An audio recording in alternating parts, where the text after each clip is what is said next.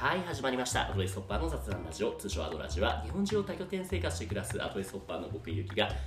旅人向けのちょっと役立つ情報をテーマにゆるく雑談する番組です。というわけで今日撮ってるのが1月30日の日曜日。もうね1月もね終わっちゃいますね。怖いね。本当に2022年入ったばっかだと思ったらね。まあまあまあ置いといて、えーと、今いる拠点っていうのが岐阜県の郡上名峰じゃなくて郡上八幡っていうね城下町なのかなここはお城がちょっとね小高い丘にあってその下にある城下町の中にある拠点なんですけれどもねやっぱりねまん延防止策マンボウのせいですごいね人気がねないんですよ。しかもね近くの酒屋さんの人とかと話して思い聞いたのは岐阜は特にマンボウのね締め付けがね日本一と言ってもいいぐらい厳しいんじゃないかみたいな話を聞いて例えば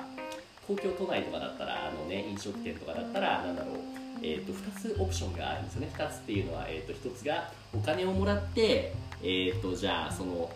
営業時間短くする。あるいはそれもらわないけどもしっかりその、ね、いつも通りやるっていうオプション。っていう選択肢もそうだけどなんか岐阜はそれができない。もう一方的にもう短くしてお酒出しちゃダメっていうのしかないっていう話を聞いて、まあ、僕もちゃんとソース読んでないんでどこまであれか分かんないんですけどあ結構大変なんだなと思ってね。そんなすごいたくさん出てるようなねその感染接種がいいイメージもないですけどまあまあまあそういった意味で。でもね場所としてはすごいいいとこなんで明日大阪に向けてるんですけどもそれまで満足すごい満喫していきたいと思っています。というわけでじゃあ早速今日のゲストの人呼んでいきましょう。今日のゲストのしんちゃんこと新藤さんです新藤さんミュート解除。お願いします。はいよろしくお願いします。よろしくお願いします。しんちゃんとか呼んじゃったけど大丈夫でした？ぜひ呼んでください。はいしんちゃんもうお久しぶりでしたっけ？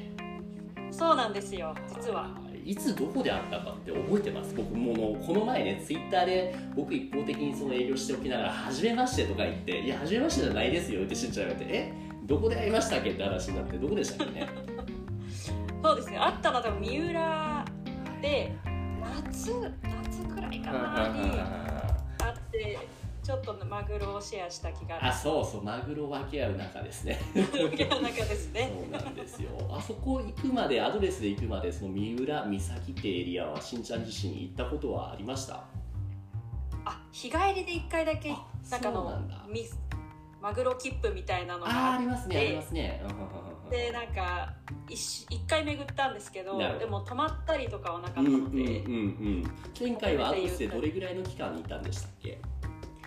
えっ、ー、とみ三浦ですか？はいその三浦アドレスの拠点では。三浦は5日間くらい。結構いましたね。じゃあその普通にその初めて行った時と比べると、やっぱり楽しみ方って全然違いました、そうですね。なんかこう散歩散歩がてら海に行くとかなんかこうその観光なんだろうな観光地ではないご飯屋さんに行くとか、なんかこうちょっちょっと長くいないと行かないみたいなお店とかに行けたのはいい思い出ですね。まあ余裕が持てますよね。普通に例えば日帰りとかだったらそんなとこ行く時間も余裕もないですもんね。そうそうそう。うん、本当に。5日間だったらなスーパー行ってね、あこの三浦のスーパーにはこういう食材があるんだ。やっぱ魚安いなとか何々だなみたいなね。うん、自炊すらやっぱもちろんだけどしないですもんね。日帰りとかでそんな行ったら。そうなんですよね。そうそうそう。作るみたいなね。っていう話を思ったら、じゃあまあそもそもですけどもアドレスの会員さんってことですよね。そうですはい。なるほど。もう結構長いんですかしんちゃんアドレス使い始めて。歴はでもあもう1年くらいですかね、早いでしょう、はい、もう1年経ったんですよ、ね、本当に。あっという間ですねでそれは完全アドレスホッパー。それともどこか都内とか他のご実家とかに住みながらみたいな感じなんですか？そうですね。実家が名古屋にあってもともと関東に住んでたんですけどあの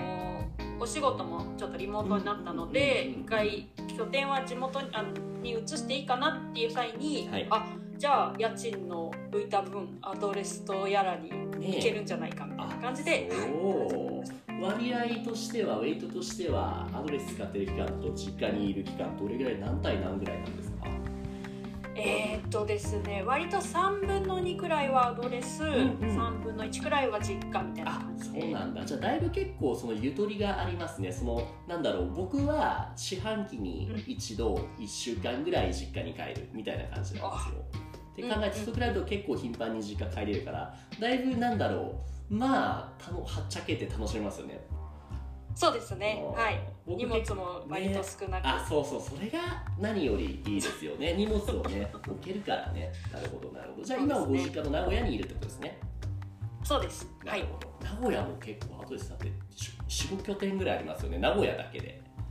うん増えましたね。ねえもうちょっとなんか外れの方にもね愛知とかにあればいいのに名古屋だけじゃないですか。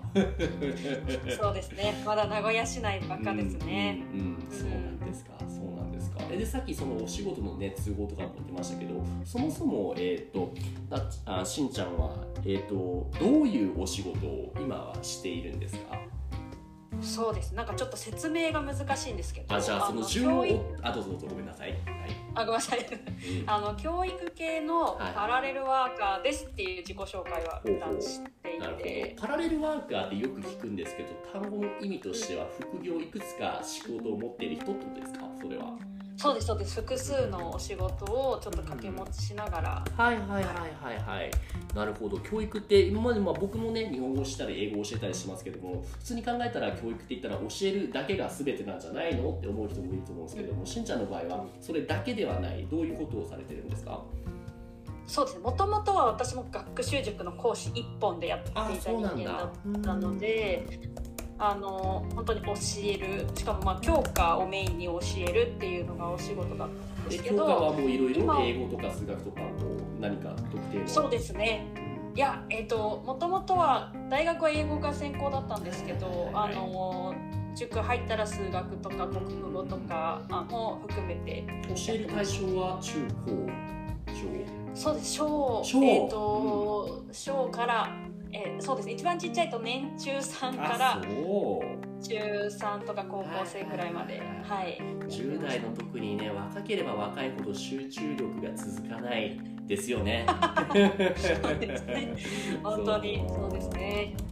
なるほど。何かコツとかないんですかってすごい脱線しそうで怖いですけども。ちっちゃい子の集中力を持たせるためなんかこれっていう分かりやすい何かないですか？あーでも、うん。それも私も手探り手探りというかこれが答えだっていうものはないんですけどでもこうちっちゃければちっちゃいほどテンポ感を速くすることとか、ね。あのーなんて言うんだろうただ一方的にねこう、うん。受講生でもしゃべ、うん。話すだけじゃなくてなんかこう問いかけたり、話したりするみたいなのは工夫しながらやっぱ双方的なコミュニケーションですよね。あの手前味噌ながなら僕もこのラジオをね始める直前にさっきしんちゃんに話させていただいたんですけどもまあ言うて僕が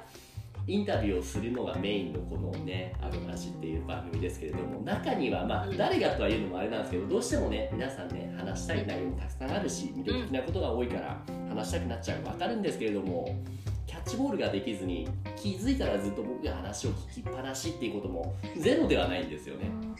そうでだからすね総合的にねやっぱ聞いてる側も聞いてる側っていうのはこれのリスナーである人たちも僕がずっと話すあるいはしんちゃんがずっと話すっていうのは 退屈になっちゃうんですよね。やっぱ先生やってる僕でありしんちゃんもその気持ちすごいわかりますよね。気をつけないと本当ですね。ね。だから僕が喋りすぎてたら画面越しで今 Google Meet で画面つなやってるんですけどもちっちゃくのジェスチャーするとかお互いにねだったら時ぜひ間やばいよみたいなね。いうジェスチャーするっていう。そうそうそうそうそう。いやもう本当に理解が早くて助かります。ありがとういやいやいやいやごめんなさい話のこの星星の方の話の方にもどうしようって。でえっ、と学習塾のそれは小学校で教えてどれぐらいやってたんですか？そうですね、えっと学習塾っていう領域には10年10ぐらい年。で、うんうん。がまあ、学生のアルバイトとかも含めてうん。あの新卒2年あとはあの辞めてからも含めてだと。あなるほど。そうですね。じゃあ社会人経験する前、まあ先生も社会人は社会人なんですけども普通の一般の企業で働かずに、すぐに塾の先生になったいうことですか？そうですね、えっと、塾もあの塾の会社に入ってね。フルタイムの職員として、そうですね。2年間新卒では学習塾で働いてなるほどなるほどで10年経った後にその後塾の講師は今続けてるかっていうと今はやってないです。なるほど。代わりにどんなことをされてるんですか、まあそれ以外にまたあるのかな、その今やってるのとその間に。あそうですね。いろいろこう本当に今はパラレルワーカーですとか、はい。あのいわゆるフリーランスですみたいな状態で言えるんですけど、はいはいはい。それまでは本当にただのただのっていうのもあるんですけうんどなんかなんとか生きるためにフリーターをやっていてそれを1個だと大変だ大変というか、飽きちゃうし、はい稼ぎもそんなにないから、あのいくつか掛け持ちでアルバイトをしているみそれたってなのが教育関連のアルバイトそれと全く関係ない、あ割と教育関係学習塾も含めうんうんうんうんてあの割と教育っていうものに関わるうんはいはいはい。お仕事をはいはいはいなるべくいくつかやってっていう中でじゃあやっぱり共通軸として教育っていうのがベースに来るってことなんですね。そうですね。なるほど、はい。なるほど。へー。で今はそのパラレルワーカーとしてえ聞いてもいいですかね？どんなことをされてるんですか、あそうですね。例えば、うん。えっ、と通信制の高校ではいワークショップの企画運営とか、まあつ通信制の高校だけじゃないか。えっ、とまあワークショップというかこう、はい一緒に考える場の、はいあのはい場作りだったりとか、あとは動画編集をやったりですとそれも教か育系のってことですか？そうですね。割と教育系が多いですね。うんうんうんうんなるほどなるほど。あとはまあそのテキストとかのコンテンツを作ったりとかだったりあとなので場作りと、まあ、学ぶものづくりみたいなのが普段は多い。ですね。えーこれってテキスト作りっていうのは自分自身が、しんちゃん自身が使うだけではなくてその他の人が使うような教材を作ってその教材を先生に買ってもらうとかそういうことですか？あそうですね。えっといわゆる障害学習系のあのいろんな人がこう学改めてこういろんなことを学んでいきたいっていう習い事はい感覚、大人向けの、えっと、学習の、えっと、テキストをはいはいはいはい。作ってなので先生もああの受講生の方も同じテキストを見ながら一緒に学ぶっていうテキストを作るチームに入ってたりそうか実際に作ったものをもってして、しんちゃん自身が教えるっていうこともあるんですか？はい。あこれからそうですね。はいあこれから。なるほど。じゃあ今は主にまあ裏方っていうのもあれだと思うんですけども運営であったりその教科書を作ったりみたいなその自分がプレイヤーとしてだけではなくてそのプレイヤーの人を支えるような教育者の教育みたいな部分になるんですかね、そうですね。っていうところもちょっとずつはい。なるほど。そもそも、まあ、これも結構長くなっちゃうかもしれないどうしてその教育関連のことばっかりやってるやりたいと思ったんですか？はい。なんかそうですよね。なんかきっかけをどこからにするのかちょっと迷うところなんですけど、あのーまあ最初にそのいわゆる教教育というか学校の先生に憧れ出したんですけど、それは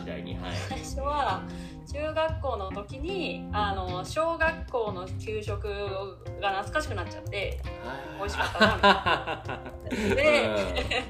あの出来たてほやほやのうん。こうその場でこうすくあのよそって食べれるスタイルの方が高かったし、はい。中学はこうちょっとひんやりしたお弁当スタイルで来てたのでああなんかこうね学校の給食懐かしいなってなってた時にはい。まあふとこうあ小学校の先生になればはいあの定年まで毎日食べれちゃうんじゃないかみたいな。ねじゃあ 教食じゃなくて給食に。給食に。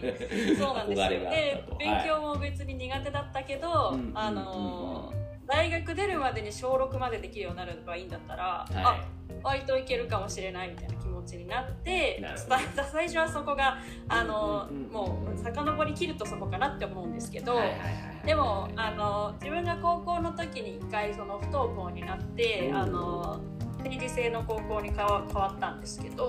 なんかそこでのこう自分の変化とかあの出会いとかも大きくってはい。一回そこでこ何か出会いがあったんですか？はい。そう どうどうしようみたいな時期になったんですけど、はい。そこでこう新たな問いをもらったりとかいろんな出会いがあって自分もこういなんだろう生きてて大丈夫だなというなかあのこの先いいかなって思えることがあったので、うん。そういう出会いをとかあの学びみたいなのも自分が今次に誰かに届けれたらいいなみたいなのがきっかかけで改めて、うん。で 最初は本当給食っていうふわっとしたものがスタートだったんですけどはい。から改めてあ自分もこう誰かのきっかけになれたら嬉しいなというか届けれる人になりたいなっていうのがなる原体験としてあってそうですね。そこからうん教育っていう場に入ってうんだんだんさらにこうた楽しくなってったりあの深まってったりっていうのがあってはい変わらずずっといますね。なるほど。差し支えなければお聞きしたいんですけどもその不登校経験っていうね、えっと小中とかですかね、それもう少し先ですかね？あ高校高校で1年生の時にはいなりました。その時にその結局何かねご自身の中でのきっかけとなる出会いみたいなのあったってちょっとおっしゃってるんですけども、まあ、結局もしかしたら聞いてる人とかそういう経験してる人の中にもねなんか少しのきっかけがあればですけど、そのしんちゃんの場合はどういう人のどういうなんだろうね発言であったり言動が後押しになってねその前に進めたみたいなのが何かまあさざっくりとでもあ。れば。うん。はい。ありがとうございます。なんか2つあったなと思ってて、はい。一つはその学校定時制の高校に入ったので本当にこう校則も制服もほぼない時間割もない。みたいなところであのすごい自由度が高かったんですよね。でそれまでは本当にみんなと一緒でないといけない、まあね、束縛という信念のもとうん。普通で普通でなければちょっと尾崎豊みたいな。もう本当にこう自分も周りと一緒じゃないといけないし周りもみんな同じようにすべきだって思ってたのがだんだん苦しくなっちゃったんだろうなって振り返ると思うんですけどなるほどそういうとこまあそれを信じた上でうん。その自由度の高い学校に入り直した時にはい。もうなんかすごい服装もだしなんか何でもかんでもみんな好きなように過ごしてて。うんあの誰も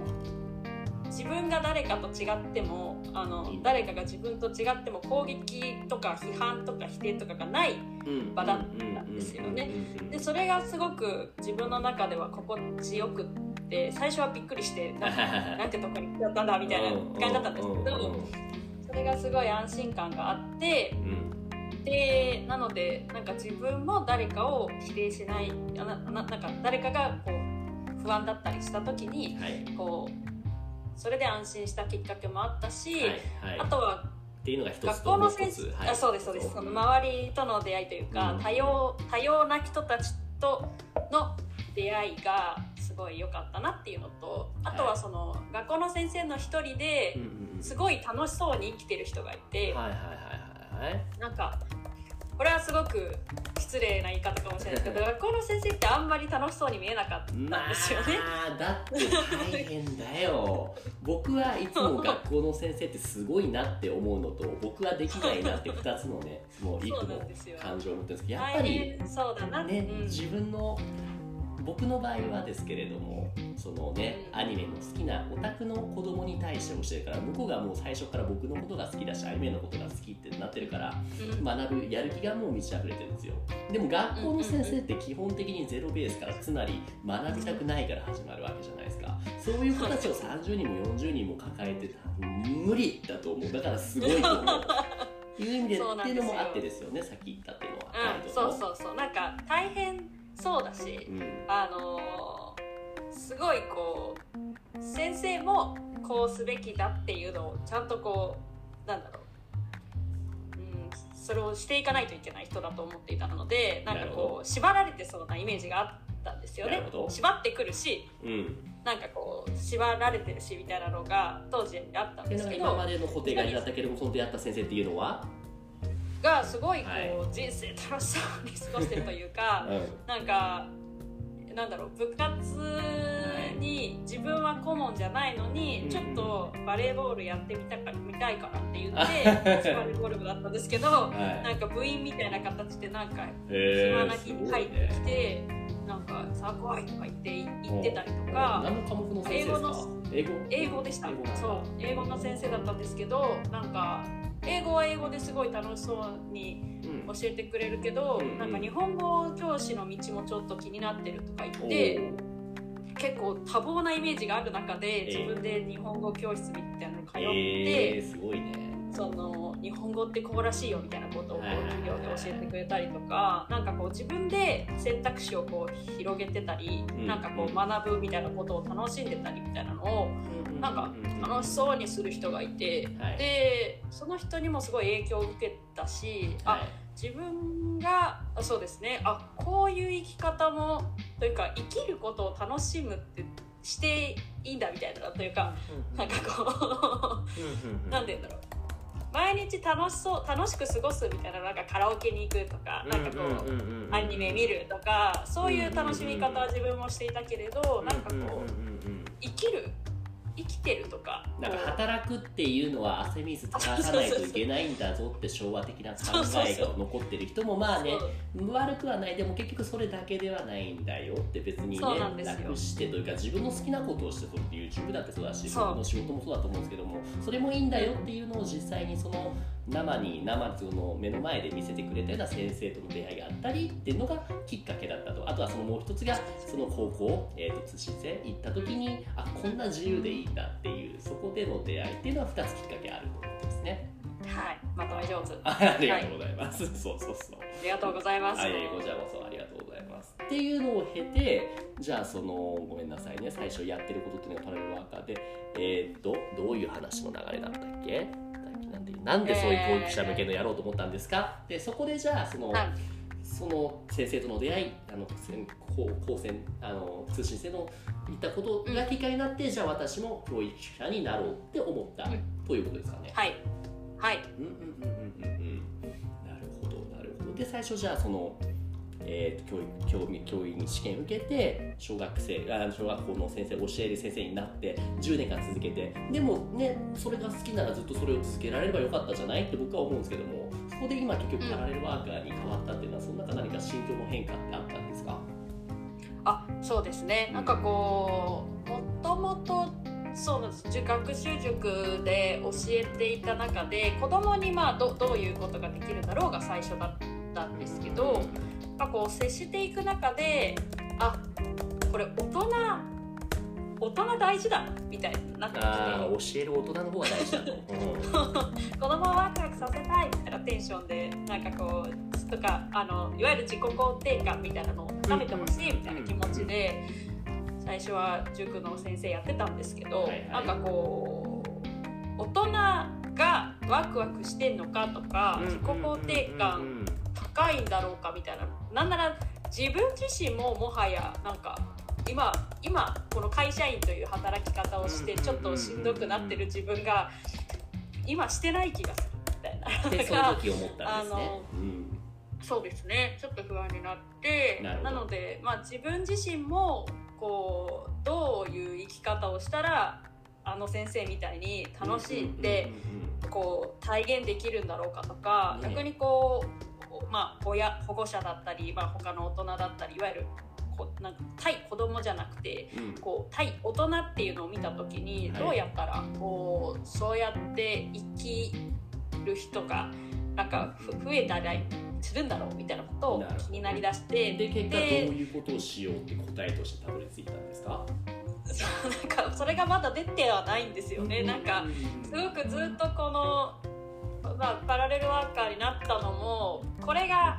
好きだからとかこれがやりたいからみたいな一本がまだ見つからないからだと思っていてなるほどなるほど。じゃあいつか見つかるかもしれないっていうのを考えて常にいろんなことをし続けて、まあ、軸として、まあ、共通項にあるのは教育だけれども、うん。そのうん。なんでこんないろんなことをやってるかっていうと結局さっきも言ったうん。そのね、きっかけになってくれた先生さんのように自分が楽しくその相手をモチベーション高められるようなそういう存在でうん。自分自身がワクワクして自己肯定感高くなるためにはじゃあその自分が大好きなことをやろうとでそれがまだちょっと今は旅途中旅半ば道はい半ば見つかっていない状態、そのためにじゃあ今頑張って見つけようと思っていろいろやってるってことですね。そうですね。そのむプロセス自体も今は楽しいなと思えてるというか、うんなんかいろんなことを広げている現状がすごくはい自分もワクワクしているし、はい。日々楽しいなって思っているので、はいそれ自体も楽しみつつなんか結果的に見つかったらいいけどうんなんか楽しそうっすねって言われ続けたいのなるほがどなるほど。個人的にははい標ですこういうのってね。結局何なんですかね、まあ、自己満足じゃないですけれども僕の場合はですけれどもやっぱりそのね自分がたの卵が先か鶏が先かって感じになっちゃうかもしれないですけども僕が楽しいから相手が楽しいのかそれとも僕の場合は相手が楽しんでくれてるからそれによって僕が楽しいと感じるのか、まあ、そ結果的に相乗効果になって僕の場合はねそのオタクの人に楽しく教えるオタクみたいなね形の相乗関係効果が生まれてるけども結局これもね何その自分を楽しくさせるキーというかファクターって何なんだろうって考えた時にもやっとでもふわっとでも、えっ、としんちゃんの中でどう何が楽しいのその源流に来てるんですかね、そうですね。うーん。なんかこう新しいことをやってみてみたいなことかもしれないし。つまりじゃあずっと同じことを続けて停滞するというよりは常にこのね、まあ、ワクワクってまさにそういうことだと思うんですけども今まで自分が知らなかったようなこと知らなかった扉を開けるような体験を続けるっていうのが結局自分を楽しませ続けられるっていうことになるんですかね。ね、直感に素直にというかなんかこうその時その時の自分のワクワクってなんだろうみたいなことを追い続けやってみるみたいなことが今のところ、うん、なるほど直近でこれめっちゃ楽しかったなってなんかありました、そうですね。いやでも日々楽しい。なんだろう。俺めっちゃ楽しかったな。あ、うん。最近あの友人と、うん。あの YouTube をあの、はいはいはい。ついに始めまして。おおチャンネル開設したんですね、はいはいはいあそうなんです。でそれまではすごくこう自分が、うん。なんだろう声を出すというか発信するって結構怖かったああんですけど。そうなんだ。結構編集とか裏方っていうのがメインだったと。そうですね。あの出すにしても旅の Vlog とかでなるほど。あんまりアンチつかなそうなというか その自分が顔も出してなんかこう、うん YouTube をやるっていうこととかうんにすごく怖かったんですけど、はいはいはい。それをまあ友人とやろうよっていうことが無事言えて、うんうんうんあのやってみた時すごい楽しくて。何関連のそれは動画を作ったというかやったんですか？いや本当にその、まあ、大好きな友人と2人でただくっちゃべるみたいな感じだったんですけどそれがすごいこう、まあ、今後もねやっていこうって言えてるからかもしれないですけど、はいなんかこう、編集その撮ったものをその日のうちに編集してくださいって仕事でも結構なんかえって思うことあるんですけど、ね、仕これはちょ事でやっとあれからされとかだったらどうしてもね、まあ、言うべきではない。どうしてもない。僕もわかる。でも絶対誰でもそういう気持ちはある。に対して今回はそうじゃなかったんですか？そうなんですよ。別にお金が出るわけでもなく、うんうんあの自分の、うん。まあ、いわゆるなんか報酬が出るものではないけど、すいごいこうそれを編集することがなんかこう自分も早くやりたいってなるぐらい楽しかったしその人と喋っていることがこう出すその喋っているみたいなこととかもなんかカメラの前で話すとかもちょっとあ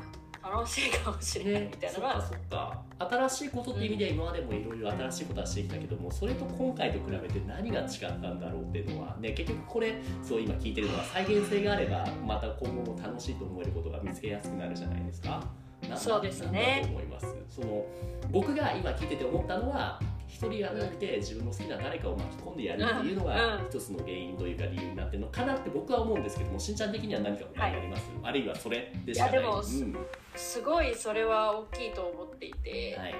あの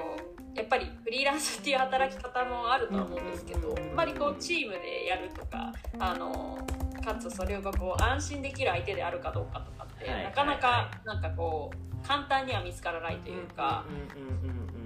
ですけどがすごくこう安心してそうですね。できているみたいなのがはいはいはいはいはい。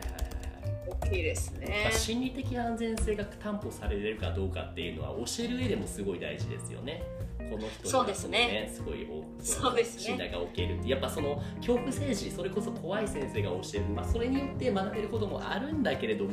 クリエイティビティに関してはなかなか育ちにくいと思うんですよね。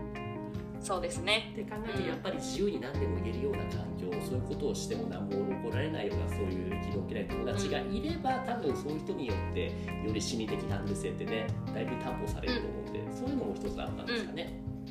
そうですね。だと思います。なるほどな。るほどいやもう話し出すとどんどんどんどん長くなっちゃうんですけれどもちょっとまとめる方向に入っていこうと思っていてあの僕のこの「アドラジ」っていうこのね放送はゲストさんの聞く名詞要は、えー、としんちゃんがどういうことをしている人で何を考えてやっていてで将来こういうことをやりたいと思っててそのためにこういう人とつながりたいこういう機会があればみたいなそういった人にとってのきっかけになればいいなと思っているんですけどもそういう意味ではもうすでに言ってもらった部分もあると思うんですけど、もう一回まとめてもらうとしんちゃんはそもそもはい。何をされてる方ですか、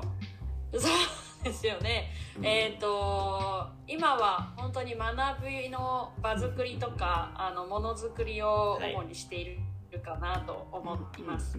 はい。なるほど。具体的には、えー、とどういう形でそのものづくり場作りをしてるんでしたっけ？そうですね、えっと、ワ手段としてはワークショップだったりとはい。か、映像だったりとかあのテキストだったりとかっていうのが主いかなと思います。あとは障害者さんの学習とかもでしたっけ？ああのいわゆる障害あの人生あそっちの障害か障害者学習。ごめんなさい間違えました。なるほど、はい。人生を通しての障害学習。なるほどなるほど。ですきるということは学びですよね。ってことですね。はい、うんうんうん。ってことをしていますと。で、えー、と今後どういうことをしていきたいって思ってます？そうですね。今はそのけど関心があるのがキャリア教育っていうところに関心があっなるほど。で今までは結構こうあるものをあの教えるまああるものというかあのそうですね。多様性についての教育をあのあ教育というか多様性についての授業を個人で出張授業したりとかはいはいはい。あそれを言い忘れましたね。はい。うん。それそれを個人で、はい、やったりしてるんですけどをおしあのつ届けに行ったりとかあの、まあ、ワークショップは手段なので、はい。あのみ学びたいことをこうどうやって楽しくこう学ぶかみたいなこととかだったりするんですけど、うんうんうん。まあ、キャリアのことって自分もまだなんていうの学びながらというかあのそうですね。知っていきたいしそれをこう楽しく学べるような今は結構手段によっているかなと思うので。はい。なのでなんかこう何を届けていきたいんだろうみたいなことをこうより学んだ上で今やっていることを生かしながらこう学びやコンテンツを作れる人になれたらいいなとね。ただコンテンツを作るだけじゃなくて長いスパンでキャリアで見た時にその人にとってのその最善というかその人が一番生きと輝けるような方向を示すような、まあ、メンターもそうですけどもそういったことをしてあげたいと考えている、えっと具体的にはそのあ具体的じゃない。そういったその目標を達成するためにこういう人とつながりたいとかこういう人がいたらつながりましょうみたいなそういったものって何かあります？そうですね。えっ、と今その、はい。今一例になっちゃうかもしれないんですけどあのさっき言ってた YouTube やった友人とその、はい。はいいろんなキャリアををこう聞くコンテンツをあの YouTube チャンネルもしたいねっていうことでそれは準備をちょっとしてるところなんですけど、はいはいはい。わゆるこう強強な なんかこうなんて言うんだろう乗り越えたりこう強くあることがなんかすごい人が語ったりとかなんか強い人が語ったりみたいなのがうん。なんて言うんだろう。主にキャリアのこう話す上で多い気がするんですなんかけど今聞いてて思ったのはそれこそ R25 とかご存知ですかね。はいはいはいはいはい。これっていうのはまさにそのね成功してきた。でもまあいろいろ挫折も経験したでもその壁を乗り越えてきたいわゆる強強の人がやってるようなそういう人たちをゲストに迎えたチャンネルではなくなくてそうなんです、なんかまあ、そういう人たちの話も自分もこうねなんかモチベートされる部分もあるんですけど本当になんか一人一人のキャリアって全部正しいし全部なんかなんていうんだろう正しいというか、うん、大事だと思っていて。なのでなんかこう皆さんのすごい多様な生き方をされている人が特にアドレスの方含めて、まあ多いと思っていてなんかこうそういういわゆる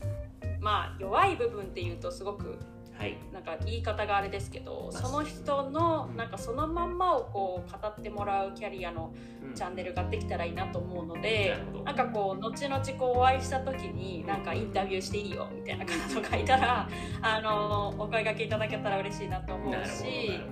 そうですね。あるいはこれ聞いてる人たちに対してもうすでに例えば僕もそうですけど興味あるよ出たいよっていう人はそういう人は概要欄にリンクとかあるんですけどどういったところにアクセスなり連絡なりっていうのをすればいいですか？ありがとうございます。あの SNS を、まあ、インスタとかツイッターとかをやっているのでそちらにご連絡いただけるとすごく嬉しいなと思いますし。ははいいはいはい。じゃあ今言ったのよがそのろしくお願いします。教育者としてのそのただ教えるだけじゃなく場作りであったりコンテンツ作りだけではなくそのはい。長い目で見たあのキャリア教育みたいな部分の興味があってでもう一個今後やっていきたいっていうのが、その友人のねご友人の方とチャンネル開設してそこでそのいろんな方々の多様な生き方そのただ強強なだけではなくて弱い部分もひっくるめてのそういったその情報共有インタビューとかさせてくれる動画とかさせてくる方はぜひ、えー、とこの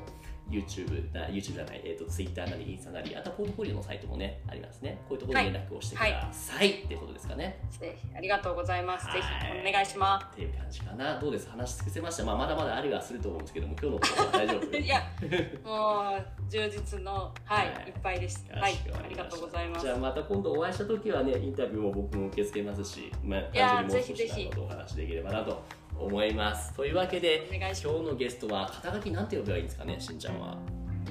あ、教育系パラレルワーカーと名乗っておりますので。はい、よかったらそれで、はい、パラレルワーカー。教育系パラレルワーカーのしんちゃんをお招きしました、しんちゃんどうもありがとうございましたありがとうございました。はい、というわけで番組では皆さんからの質問やお悩みを募集しています。概要欄の問い合わせフォームまたは Twitter の DM からご投稿お願いします。Twitter のアカウントは、アットマークアドレスラジオ、アットマーク ADTRESSRADIO です。今日のしんちゃんのようにコラボしていただける方も募集中です。ご興味ある方はお気軽にご連絡ください。それではまた次回、しんちゃんどうもありがとうございました。ありがとうございました。